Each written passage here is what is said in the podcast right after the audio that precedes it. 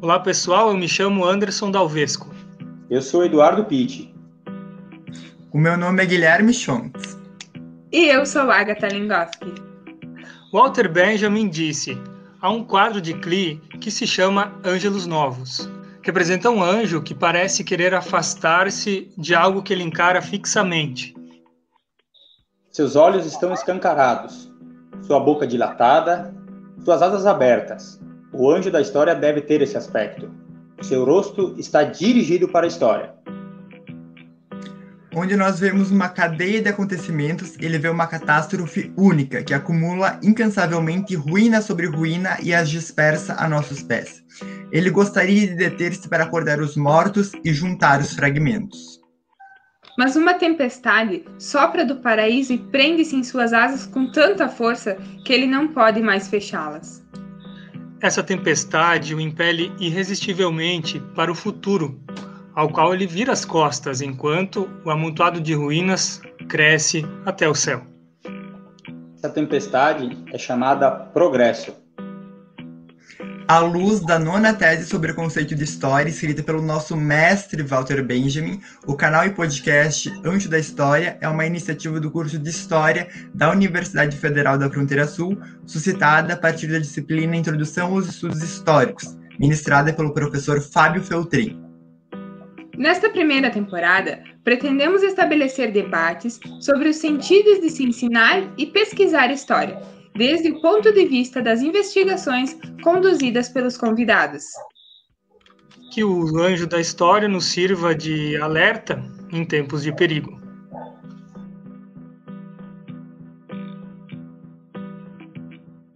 Hoje, o Anjo da História, podcast de acadêmicos do curso de História da Universidade Federal da Fronteira Sul, apresenta o seu último convidado da temporada. Estamos aqui com o meu irmão. Hoje a tietagem vai rolar em família. O Henrique Pitt. Ele é formado em Geografia pela UFMT, em Cuiabá. Tem o seu mestrado no Instituto Federal Catarinense. É, o tema abordado por ele é Literatura Marginal como chave hermenêutica para o estudo da ditadura militar. É nesse tema que a gente vai englobar hoje o nosso podcast. Eu dou boas-vindas aqui ao Henrique. Vou deixar ele se apresentar e eu já vou enganjar minha pergunta, que é eu queria que ele contextualizasse para nós, Henrique, como que era a repressão da ditadura para todos os poetas e artistas do gênero. Bem-vindo e obrigado. Olá, é, muito obrigado pelo convite. É um prazer, uma honra é, bom, eu sou Henrique, eu tenho formação em geografia, que ela é, se deu meio que por acaso, né? Quando eu sou da época do vestibular, né, ainda, então você tinha que fazer uma opção, né? Você entrasse no curso, entrava, senão não tinha jeito, né? E, mas eu trabalhava, né? E aí a, as opções noturnas da Universidade Pública Federal, onde eu residia, Cuiabá, é, para a área de ciências humanas só me permitia optar pela geografia. É, dentro das humanas, ela era a quarta colocada na minha lista entre quatro cursos que eu pretendia fazer. O primeiro era filosofia, o segundo sociologia, o terceiro história, o quarto geografia. Os outros três, nenhum a, a oferta do curso permitia que eu trabalhasse e cursasse ao mesmo tempo. Então, optei pela geografia e fiz meu único vestibular da vida. E, e cursei, mas, mas eu gostei muito, né? Principalmente é, no que tange a geografia humana, né? Uh, fugi um pouco na minha formação e nos meus estudos dos aspectos físicos da geografia, apesar de que é impossível desconectar totalmente, né? E, e uh, não tenho muito. Não tenho uma apresentação acadêmica muito interessante para fazer, nunca fiz parte do núcleo, não sei das quantas, da, do, da, não fui bolsista do, de nada, né? E, é, acabei fazendo um mestrado na própria UFMT, onde lecionei também por dois anos, é, que eu, que eu vaguei, né, viajei um pouco pelo Vale do Araguaia, no Mato Grosso, uma região muito interessante, e com um, um histórico de, de lutas sociais também riquíssimo, né? Onde tive a honra de, de conhecer o Pedro Casaldáliga, enfim. É uma estrada que eu acabei não defendendo, né? Mas ele estava pronto, alguns artigos publicados, mas na defesa, na hora da defesa, eu acho que eu estava no boteco, acabei perdendo a defesa lá. E, enfim, a vida seguiu ali pelas margens da academia e há pouco tempo que eu me reencontrei com ela, né? E aí fui, fui é, minha companheira fez uma inscrição para um processo seletivo de mestrado do IFC e eu fui fazer e por acaso acabei ingressando, né? E aí eu pude desenvolver então um projeto que eu tinha em mente já, né? Ah, do, do, a partir do dia a dia como docente, né, na escola pública, um tema que sempre me chamou a atenção, a ditadura militar, é, mais pela ausência do que pela presença, né, no, nos cotidianos escolares. E aí a minha, é, unindo a isso, a minha, minha vida de fato, né, que é um pouco relacionada à poesia, né, e minha, e sem dúvida nenhuma, minha preferência ou minha paixão da literatura brasileira, que é a literatura à margem, né? principalmente a literatura marginal ali dos anos 60 e 70. Então, consegui aproximar dois temas que me interessam bastante, né? a poesia e a ditadura militar. O, o, o Duda estava aqui falando, me perguntando antes se, é, se, usava o termo, né, forçando o termo ditadura civil militar, eu expliquei para ele que na minha pesquisa o termo é ditadura militar mesmo.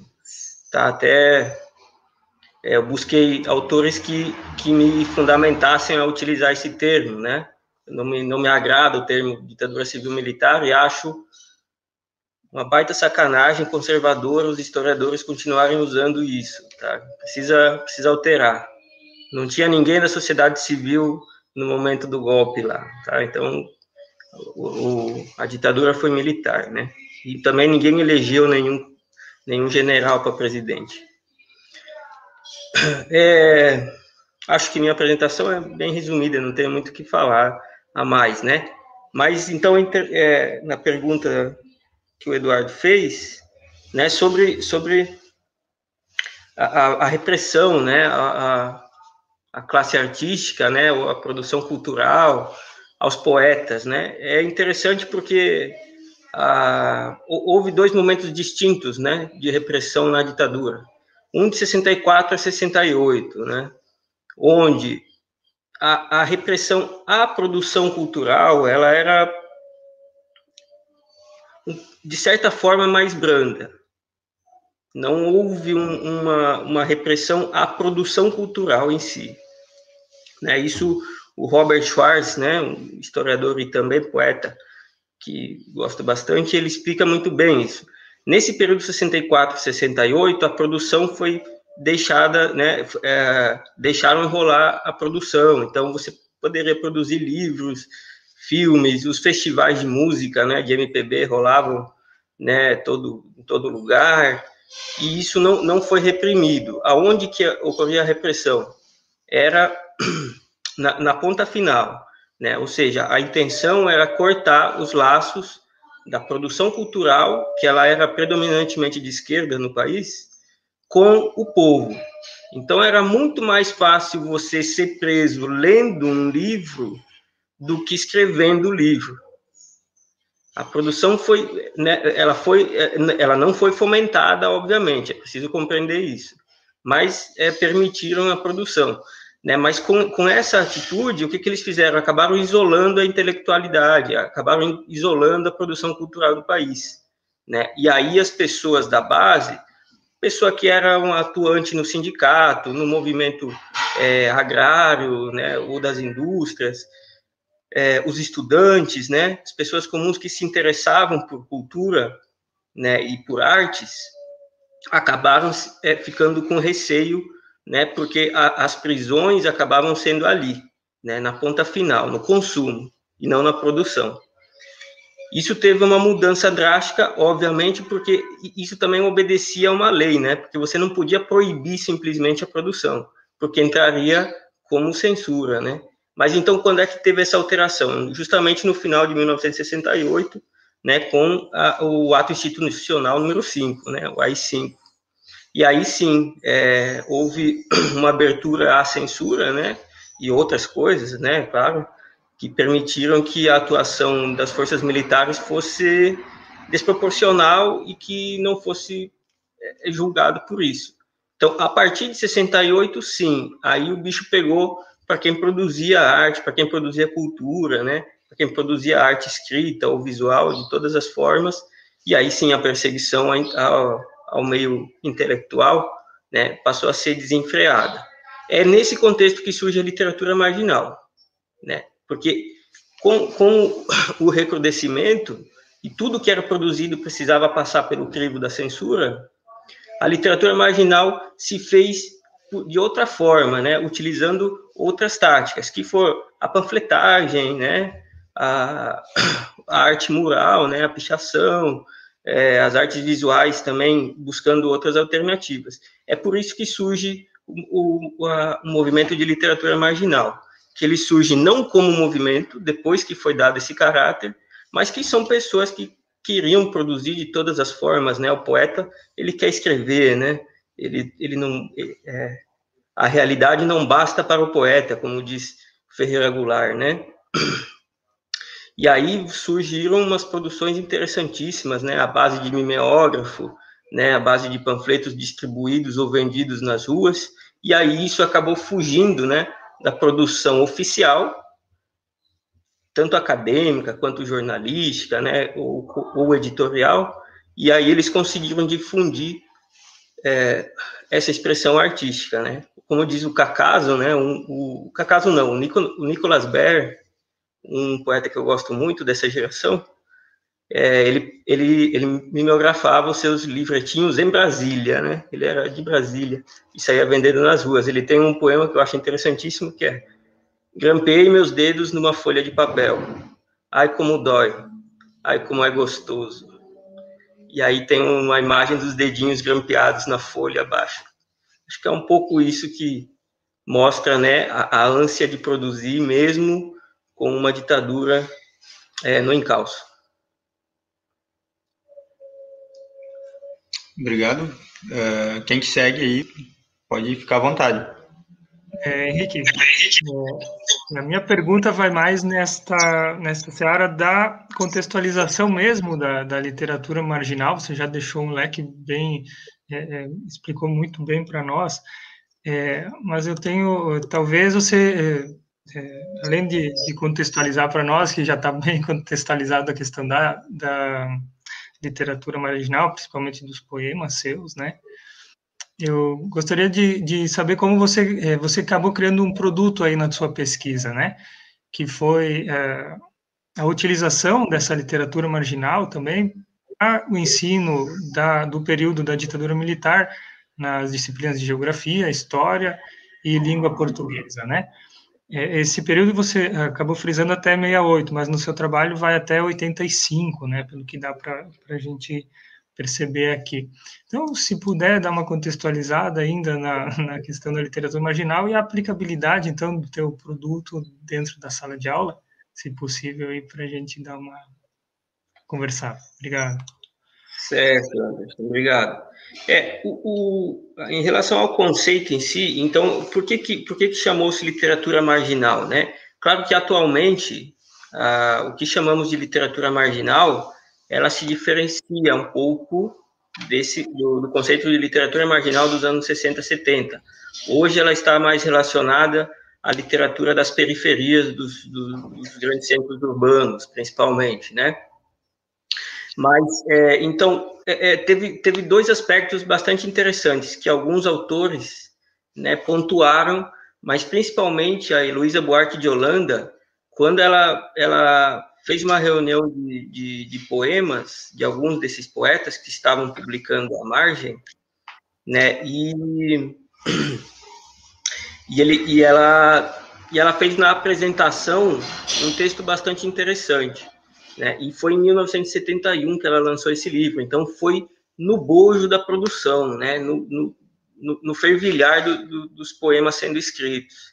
E ela diz o seguinte, ó, é, eu vou chamar de literatura marginal, por quê? Primeiro, porque escapa aos padrões de produção, aquilo que eu estava falando anteriormente.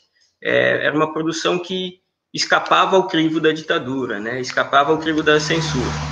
Então, foi uma grande sacada né, das, dos envolvidos ali. É, e teve uma outra questão também, que ela é de caráter estético-linguístico, né? porque esses poetas do, da, do mimeógrafo, do panfleto, eles passaram a utilizar uma linguagem que até então não se via né, no, na, na, poesia brasileira, mesmo após o modernismo, né? A utilização de uma linguagem coloquial, né? Ou é, frases do cotidiano, poemas curtíssimos, né? Fraseais, né? Uh, então teve esses dois aspectos, tanto o formal, né? O da forma, quanto do conteúdo, né? Que escaparam da, da das produções oficiais. Então, o conceito de literatura marginal cabe é, dentro dessas duas análises, tá? Por isso que por isso que ganhou esse caráter aí. Bom, é, para aplicação em sala de aula disso, primeiro eu, eu tive que me certificar e comprovar algo que é absurdo, né? Que é a, a a ausência, né, como eu estava falando antes, a ausência de, de, atenção a um conteúdo relacionado à ditadura militar. Isso nas ementas de curso, tá? Então eu fui pesquisar as ementas de sete, de sete campi da, do, do IFC, é, todos eles que foram cursos técnico em agropecuária, né? Sete cursos técnicos em agropecuária do estado de Santa Catarina, do Instituto Federal Catarinense. É, optei por esse curso porque ele foi criado ainda na ditadura militar. Então, é o curso mais antigo dos institutos federais. Né? E foi, foi o curso que acabou, é, foi fomentado né, nas parcerias MEC e USAID, né, que é um financiamento norte-americano para a criação de institutos é, profissionalizantes, principalmente na área da agricultura, porque estava em expansão o projeto da, da Revolução Verde, né? Expansão do agronegócio no Brasil. E aí foram criados os institutos federais, à época, né, as escolas técnicas, com os cursos de agropecuária. Então, eu quis fazer também esta relação e fui pesquisar no, nas emendas. É, informalmente, dentro dos institutos, sabe-se que são os cursos mais conservadores, né? Então, é bom, é, também é interessante buscar na, a, a documentação pedagógica desses cursos. E aí, claro, né, é assustador quando você analisa sete emendas de curso de história, por exemplo, né, e você vê em três deles ausência total a qualquer menção sobre ditadura militar, né, em, em qualquer da, dos anos é, de estudo, seja no primeiro, segundo ou terceiro ano do ensino médio, né. Em um deles a citação é dúbia. Eu acabei é, puxando contra mim no, no, trabalho, né? Mas, assim, mas deixei claro lá que a citação era dúbia ainda. Apenas em três deles é que estava claramente se falando da ditadura militar, né? Isso num curso de história, né? Aliás, numa, numa um componente é, curricular de história. No de geografia, dos sete havia sete ausências, né? Então já dá muito a cara da geografia, né? Uma, um componente curricular bastante conservador, na minha opinião, também. E, e bem como nos no de, no de letras, aliás, de língua portuguesa, componente curricular de língua portuguesa, também ausência total de qualquer menção à literatura marginal, né? Então foi interessante porque é, foi criado o produto, né, a partir de uma base pedagógica é, da, dos autores da Politecnia, né, que, que, que são autores que se debruçam sobre o, o, a pedagogia histórico-crítica, e aí isso vai ter uma, uma, uma base bibliográfica lá em Gramsci, né? E no Brasil, muito bem desenvolvida por Saviani. E, e também busquei é, o aporte de Vygotsky, né? É, a aplicação, ela, ela é interessante porque você cria o produto e você tem que experimentar ele antes de defender sua dissertação.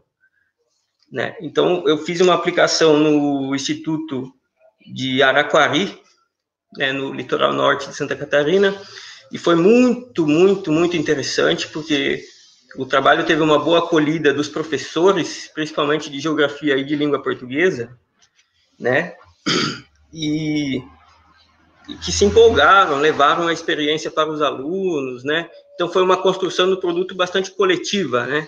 É, os professores também me indicando, indicando algumas é, algumas questões importantes para que pudesse ser incluída no trabalho. Foi, foi, um trabalho coletivo muito bonito, muito interessante, que eu sou grato àqueles professores sempre, né? E a aplicação é dessa forma, né? Você é, sai um pouco de um certo orgulho da sua formação. Ah, eu sou formado em geografia, como é que eu posso trabalhar um poema desses?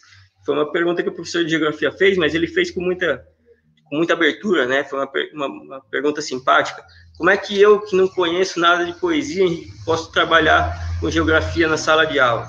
E aí eu expliquei para ele que o produto ele não está direcionado para aplicação de um professor, né? Ele necessariamente precisa do coletivo. Então, é, é, eu acho que é, é uma alternativa para se estudar ditadura militar. O, o fato é que precisa se estudar mais, precisa estar mais presente nas emendas, nos planejamentos de aula, né, nos componentes curriculares. É, então, visto isso, é, torna-se uma alternativa. E aí você tem uma fonte riquíssima, que é a poesia, né, para você debater dessa forma como nós estamos fazendo agora. A partir de um poema, você poder levantar diversas questões, né? Por que, que aquele poeta teve que escrever num panfleto? Só ali você já explica o AI-5, né? Não sei se respondi, Anderson. Legal, legal. Ficou muito boa a resposta aqui. Né? Essa questão da, da, da, poesia marginal, a gente tem um conceito muito pejorativo quando se usa marginal aqui, né? Na nossa mente. Então, a gente precisa explicar, é, desconstruir o que está aqui no nosso preconceito, né? Para poder ver que tem muita coisa bonita aí dentro da marginalidade da poesia, né? Que é, é, é o, o pensamento é sempre maior do que tudo, né? É, obrigado. Olá, bom dia. A minha pergunta é: qual foi a importância da poesia como uma porta para abrir os olhos da sociedade nos tempos da ditadura e como que ela pode ser usada para esse mesmo fim nos dias de hoje? Tá certo, Agatha, obrigado, tá? Bom, para começar, eu acho o seguinte, ó, é, Livro é muito caro. Livro no Brasil é muito caro. Sempre foi, ainda é, e eu acho que vai se tornar ainda mais. Né? Um livro não pode valer metade, meio botijão de gás. A família precisa alimentar, né, se alimentar em quatro, cinco pessoas, aquele botijão de gás vai durar um mês. Um livro não pode valer metade disso. É um absurdo. Né? O grande lance da, que, da importância que foi a literatura marginal é, primeiro, a gente tem que contextualizar que é, a literatura era marginal. Aquelas pessoas faziam parte de um meio intelectual bem culturalizado, tá, gente? Então, assim, é, o, o Jean-Claude Schmitt, né, um historiador francês, né, faz parte ali do, dos grandes autores da, da nova história cultural, né, ele, ele, ele faz essa análise muito, muito interessante. Ele diz assim, ó, no conceito de marginalidade, há duas formas de se pensar. Há a margem socioeconômica e a margem cultural. Essa produção, ela estava à margem cultural, né? Não, se, não tem a ver com a questão socioeconômica, né? E aí é interessante aquilo que o Anderson comentou antes, né? Às vezes marginal no nosso subconsciente, né? Se não claramente na consciência, né, já relaciona a algo de banditismo muitas vezes, né, e não é, é, um, é uma aplicação errada do conceito, né, mas enfim. É, por que, que foi interessante? Porque grande parte do combate ativo à ditadura militar, principalmente nos meios, no, no, nos espaços urbanos, ela se deu por uma margem cultural. Né? Então, era uma pequena burguesia que combatia a ditadura militar, eram pessoas de classe média, principalmente os estudantes. Né? Essa produção nasce dessas pessoas. Tá?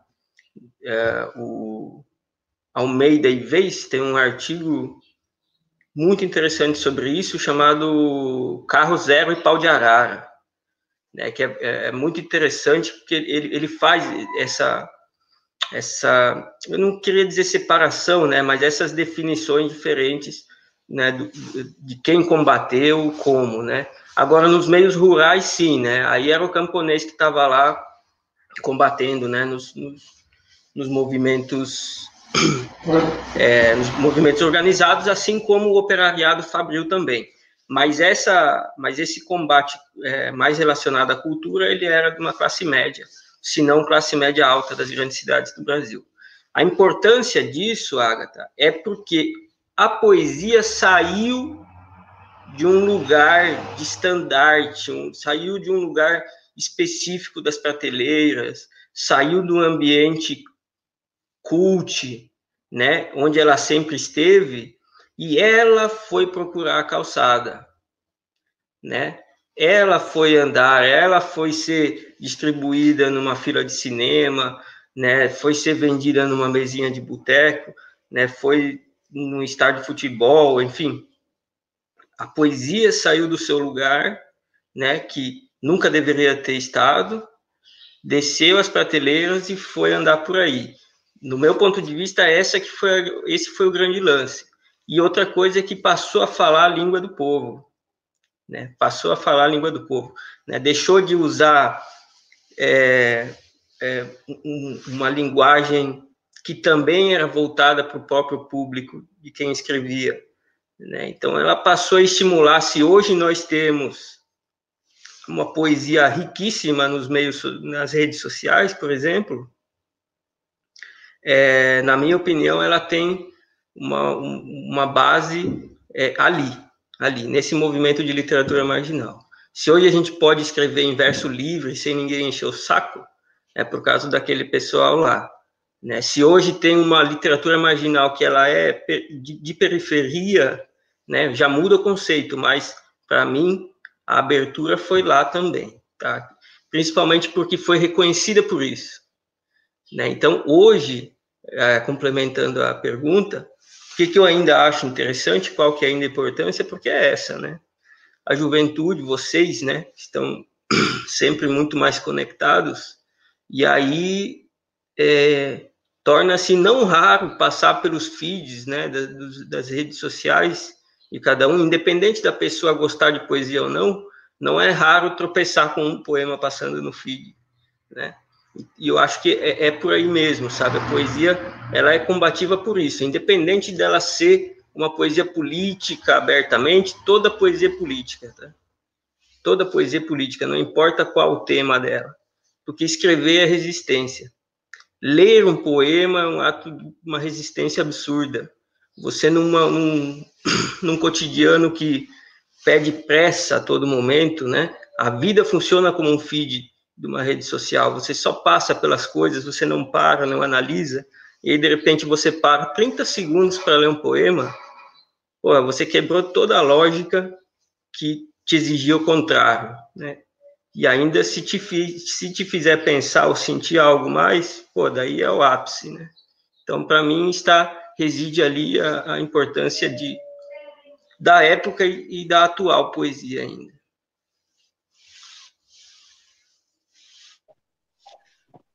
Henrique, eu queria que agora a gente conversasse um pouco sobre a intersecção entre as diversas disciplinas, porque você é alguém que vem da formação da geografia e está fazendo um trabalho é, interdisciplinar é, em geografia, história, língua portuguesa, literatura.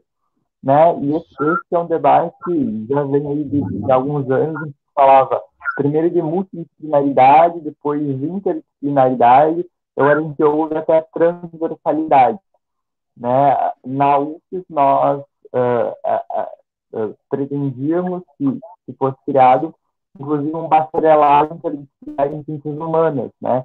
mas foi algo que encontrou bastante resistência e acabou não saindo do papel.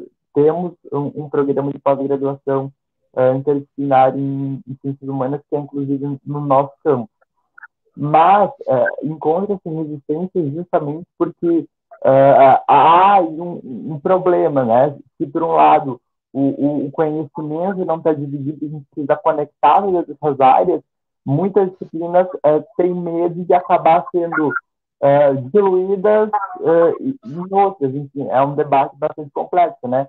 Aí você faz um, toda uma transversalização, mas pode incorrer no risco de uh, apagar algumas disciplinas. Então, eu queria saber como é que você se encaixa nessa discussão, qual é a sua avaliação sobre a interdisciplinaridade.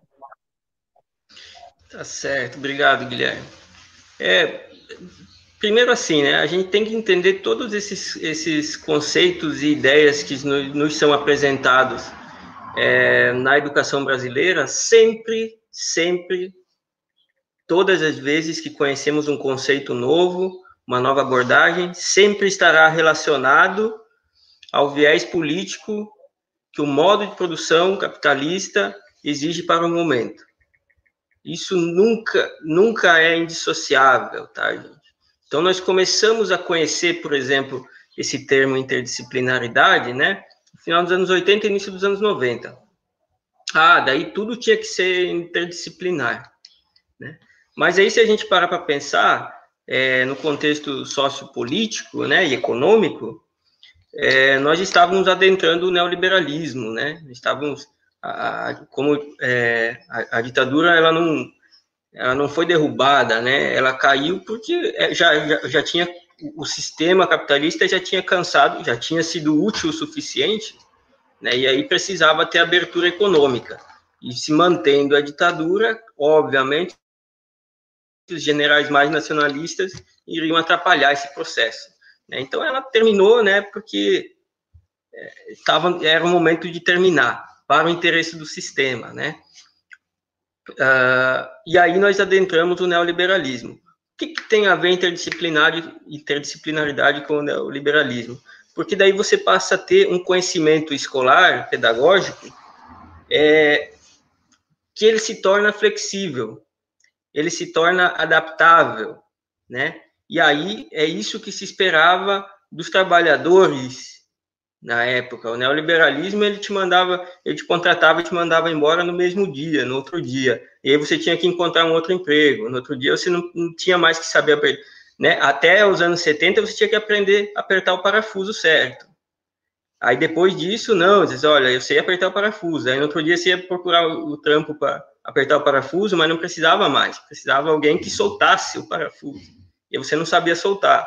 Né? E a interdisciplinaridade foi uma grande falácia inicial, justamente por causa disso, né? Porque é, é, jogava a, a educação numa, numa grande flexibilização também, né? Fragilizava o ensino, fragilizava os componentes curriculares, isso que o Guilherme estava apontando, né? E, e aí servia para isso, para você sair sem um conhecimento específico de nada né? É interessante. É, mas, é, dentro da, do viés politécnico, né, da, da pedagogia histórico-crítica, aí ganha uma outra concepção, tá? Porque vamos pensar o seguinte, aí aquilo que também o Guilherme apontou, né? Às vezes a, a, a formação, né, em geografia ou em história, é, nos dá, nos dá um certo um certo orgulho demasiado dessa formação e aí a gente não quer perder, acha que está perdendo, né, território para outra disciplina, né, e fica aquela guerra de egos, né, no campo pedagógico, né, que não faz bem a ninguém, só atrapalha. Na minha opinião pessoal, eu acho que todas tinham que se desconstruir. Olha a origem da geografia, né, gente? A origem da geografia nada mais foi do que para conhecimento de território, para expansão é, das intenções napoleônicas. Né? Intenções napoleônicas. Então, ele, ali se criou a primeira, a primeira ideia de geografia enquanto uma ciência né, individual, unitária, né, para expandir território, né, imperializar, imperializar, né. É, então, se, se uma, um componente curricular, uma ciência que tem essa origem, por mais que ela se modifique, ela vai ter essa raiz ali, isso vai estar no DNA dela. Né? Por mais que a gente tenha ali o Milton Santos, que é um, um crânio no Brasil, né? O negão colocou todo mundo no bolso aqui, criou um outro conceito de análise de, de espacial, né? Para o mundo inteiro, inclusive, né? Dialogava muito bem com David Harvey, por exemplo, né? Que ainda está vivo e, e, e produzindo muito bem, né? Mas mesmo assim fica algo no DNA dessa, desse componente. Aí quando que você adentra as escolas, né? Seja do ensino fundamental ensino médio, tá lá o professor de geografia, explicando sobre o território, a importância das fronteiras, né, da regionalização. Quer dizer, serve mais para segregar, né, do que para é, do que para unir, né, os povos. Por isso que eu acho que a, elas têm que ser desconstruídas, tá? As disciplinas precisam ser desconstruídas. Nesse ponto, a histórico-crítica, a pedagogia histórico-crítica, ela é interessante porque a interdisciplinar é vista de outra forma, viu, Guilherme? Então, você não analisa o fato a partir do seu objeto de estudo da sua disciplina. Ah, o objeto da geografia é o espaço. Então eu vou olhar para a poesia marginal a partir do meu objeto de estudo. A história é o tempo. Então eu vou olhar a, a língua portuguesa, né, a, a, questão linguística e tal. Não, aí, aí torna-se o contrário. O objeto torna-se a literatura marginal. Então você tem que se desvestir, né, tirar a roupa é, da, sua, da sua ciência e analisar aquilo enquanto objeto. Qual a sua contribuição para analisar aquilo enquanto objeto? E aí muda o foco, né? É um tombo que parece simples, mas, mas balança, balança bastante todas as disciplinas, né? E aí, obviamente, né, o, a Cássia Quenzer tem um desenvolvimento muito interessante do conceito de pandisciplinaridade, né? Que é justamente isso, né? Você trabalhar todos os temas né, a, partir da contribuição de cada disciplina e não cada uma individualmente. Só que, claro, é um, um, uma dissertação de mestrado não me permitia, era impossível trabalhar com pan de disciplinaridade. Então, optei por interdisciplinaridade e busquei em Germano Frigoto, um grande autor da educação, principalmente é, da histórico-crítica, né, que né, que, que leva a bandeira do Saviano e tal, e tem a, a, a origem em Gramsci também. E aí ele me deu essa, esse aporte bibliográfico, para pensar dessa forma.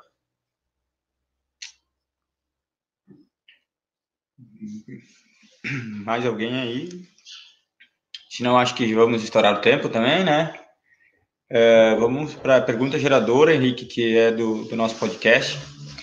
E depois a gente vai deixar aberto, e se você quiser mostrar alguma coisa das suas obras, aí também estamos à disposição, né? Não foi preparado nada, mas é, se tu tiver condições, tá? A nossa pergunta geradora, ela é quais os sentidos de pesquisar e ensinar história dias de hoje aí, e, ter a tua opinião. Certo.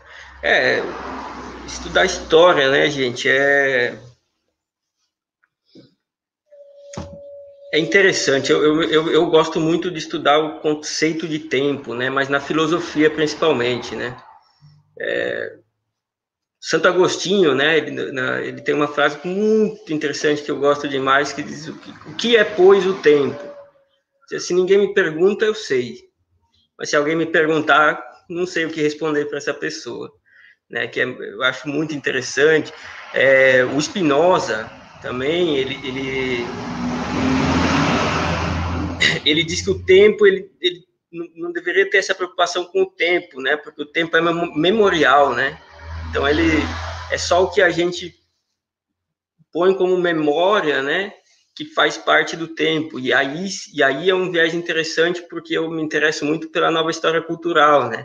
Inclusive usei, né? Como é, minha dissertação foi muito mais histórica do que geográfica por isso, né? A história, a nova história me deu esse esse suporte ali né, que é ver a, a, história vista de baixo, né, como diz o Peter Burke, né, uh, que é você olhar os componentes do cotidiano, né, e não o fato histórico em si. O fato histórico em si sempre vai ser dos vencedores, né? Sempre vai estar relacionado à história dos vencedores. Independente de quem ganha e de quem perde, só vai fomentar os vencedores, né? Mas havia cotidiano nisso. Né? Tem um poema do Bertolt Brecht que é lindíssimo, que é Perguntas de um operário que lê, que ele começa a se perguntar, né? Quem é, o que fizeram as pessoas que construíram o Arco do Triunfo e tal. E ele vai colocando sempre a perspectiva né, do, do trabalhador. Né? Então, é, houve o golpe militar, houve a ditadura militar e haviam trabalhadores, haviam poetas produzindo pelas margens.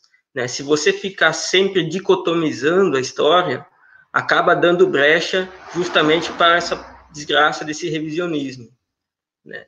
Porque você está sempre enfrentando do mesmo ponto de vista que eles o fato histórico.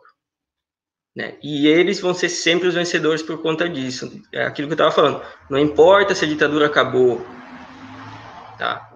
a história continua sendo dos vencedores. A história continua sendo. Se, se nós não buscarmos na, na, no cotidiano das pessoas, nós vamos sempre estar fomentando é, essa história geral, né? essa história esmagadora, né? a qual é, não acho interessante. Né? Então, é, estudar história é importante por isso, né, gente? O, o, vocês tinham comentado antes sobre se falar sobre Walter Benjamin, né, e acabou saindo do tema, mas ele também tem um, uma citação que eu gosto muito, que é, ele diz, a, a imagem do passado, ela, é, ela é fugaz, né? Ela só é fixada a partir do momento que é estudada, a partir do momento que ela é compreendida. Né? E aí eu acho que nós deixamos passar muito o tema ditadura militar. Né? Tanto é que agora estamos em um contexto que foi o que me, o que me levou a pensar esse estudo, que é o contexto neo-militarizado né, do nosso país. É, eu tinha esse, esse projeto anterior, né, lá antes de 2018, mas porque a leitura de Milton Santos talvez me, me permitiu ver que o fanismo, né, as ideias é, ditatoriais estavam aumentando de uma forma significativa e assustadora. Né, e é por isso que é importante estudar história cada vez mais, né, porque os fatos não se repetem, né? Vocês são historiadores, vocês têm que ter isso com clareza. Os fatos não se repetem. Nada se repete na história, não existe história cíclica. Isso é uma grande bobagem, né? Mas os interesses do, do, do Estado do, do, do sistema, enfim, é, eles conduzem as pessoas a não sair do lugar, não sair do lugar intelectual, né? a, a, permanecer com uma, um anacronismo intelectual, porque aí elas podem ser conduzidas né, da forma como o sistema quiser. Acho que é aí que reside a grande importância da história. Quer deixar alguma coisa das tuas obras aí para nós? Ah, das minhas, não. Eu tenho lá o meu orgulho, mas não a esse ponto. Eu queria, de repente, se tiver algum tempo, debater alguns dos poemas que eu introduzi no, no produto educacional, né, como sugestões para utilização nas salas de aula. Não sei se há tempo para ler ah, alguns deles. Tempo, há tempo sim, Henrique. Só falando contigo que vem ao nosso encontro aqui, é, muito do que você conta é, sobre o Walter Benjamin talvez não está tão inserido no teu estudo, mas para nós aqui é, cabe muito é, para o desenvolvimento dizer que o que você propõe para nós não é nada mais nada menos que escovar a história a contrapelo também, né? É, expor essa questão é, marginal das nossas situações, com base em Gramsci, com Brecht também, deixa a gente muito feliz e, e sinta-se, não estava nem um pouco fora do termo, fica, fica tranquilo que o termo, é, é, a proposta do, do podcast foi muito bem cumprida aqui hoje por ti, cara, muito obrigado mesmo por estar tá, tá disposto a, a ser entrevistado por nós aqui. Pode ir. Eu agradeço, agradeço demais. Pode ficar à vontade. Ó, então vou ler alguns aqui, tá? De alguns autores e autoras que eu, que eu listei no meu produto educacional como sugestão, né? E que todos eles, então, fazem parte daquele livro fundamental que eu comentei antes da Heloísa Buarque de Holanda, 26 Poetas Hoje, né, que ela reuniu em 1971. Então, tem um aqui que é do Francisco Alvim, chama-se Aquela Tarde. Disseram-me que ele morrera na véspera. Fora preso, torturado. Morreu no hospital do exército. O enterro seria naquela tarde. Um padre escolheu um lugar de tribuno. Parecia que ia falar. Não falou. A mãe e a irmã choravam. Esse é um poema do Francisco Alvim. Tem um aqui, ó, que é da Zulmira Tavares. Ele é muito extenso, então eu vou ler a primeira estrofe e a última, até porque hoje é Dia das Mães. Eu vou ler um dela e depois vou ler de outra poeta aqui também. Chama-se Um Estado Muito Interessante. Aí a primeira estrofe é a seguinte, ó. Conheço meu país no escuro, pelo tato. E se, se me amarram nas mãos, nas costas, conheço pelo cheiro. E se me tapam no nariz, ainda assim conheço meu país, pelo que dele sobra a minha volta. O poema é bastante extenso, mas a última, a última estrofe é a seguinte, ó. Tão, tão sentimental vou indo, olhos de leitura sem legenda e boca sem, sem sentenças Indo estou voltando ao ponto de partida. No escuro, meu país é simples. Dois sentidos bastam e sobram. Nenhum, sem nenhum sentido, meu país teria a mais perfeita ordem. É, aqui do Antônio Carlos de Brito, que é o Cacaso, que sem dúvida nenhuma é o poeta que eu mais gosto dessa geração toda. Então ele tem um aqui que eu acho bastante forte, que é Aquarela. O corpo no cavalete é um pássaro que agoniza, exausto do próprio grito. As vísceras vasculhadas principiam a contagem regressiva. No assoalho, o sangue se decompõe em matizes que a brisa beija e balança. O verde de nossas matas, o amarelo de nosso ouro, o azul de nosso céu, o branco, o negro, o negro. E ele tem outro aqui que eu adoro, que chama-se Jogos Florais. Minha terra tem palmeiras onde canta o tico-tico. Enquanto isso, o sabiá vive comendo meu fubá. Ficou moderno o Brasil, ficou moderno o milagre. A água já não vira vinho, vira direto vinagre. Que é um poema que dá para levar para aquela debate que é uma falácia, né, do milagre econômico da ditadura. Então tem Torquato Neto, vou fechar aqui só com uma então do. Ah, tem esse do Eduardo Alves aqui, que é foda, tem do Nicolas, mas eu vou pegar mais uma mulher aqui. Adalto. A Isabel Câmara, que aí tem a ver um pouco com, mais com história, né? É, Chama-se Probel, Problemas. O futuro é uma ciência fodida pelo tempo. O presente é isso aí.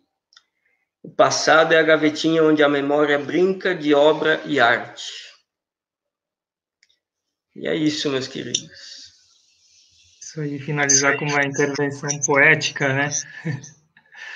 Pessoal, à luz da nona tese do, sobre o conceito de história, escrita por Walter Benjamin, o canal e podcast Anjo da História tem apresentação e roteiro de Guilherme Chons, Agatha Lengoski, Eduardo Pitt e Anderson Dalvesco acadêmicos do curso de História da UFES, orientados pelo professor Dr. Fábio Fentri.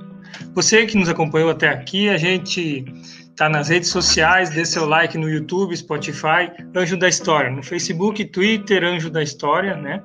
Instagram, arroba anjo da história.uffs e o site anjodahistoria.wordpress.com. Obrigado, até a próxima, Henrique, muito obrigado pela participação. Nos vemos por aí, meu caro.